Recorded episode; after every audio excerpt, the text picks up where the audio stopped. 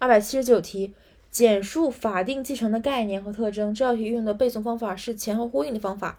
它跟第一百八十三二，它跟第二百八十三题遗嘱继承的概念和特征相为呼应。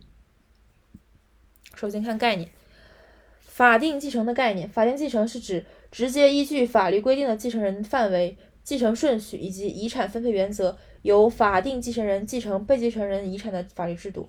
根据的是法律规定的：一、继承人范围；二、继承的顺序；三、遗产分配原则。特征有以下四点：第一，法定继承人基于一定的身份关系产生。二、法定继承是对遗嘱继承的补充。三、法定继承是对遗嘱继承的限制。四、法定继承具有法定性和强行性。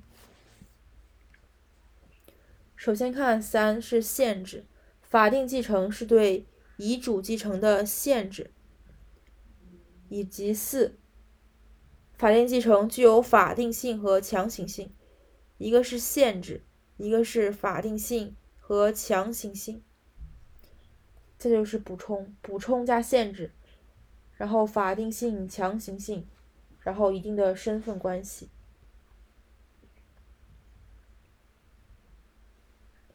法定性补充，补充法定性，补充和限制，补充和限制，法定性和强行性。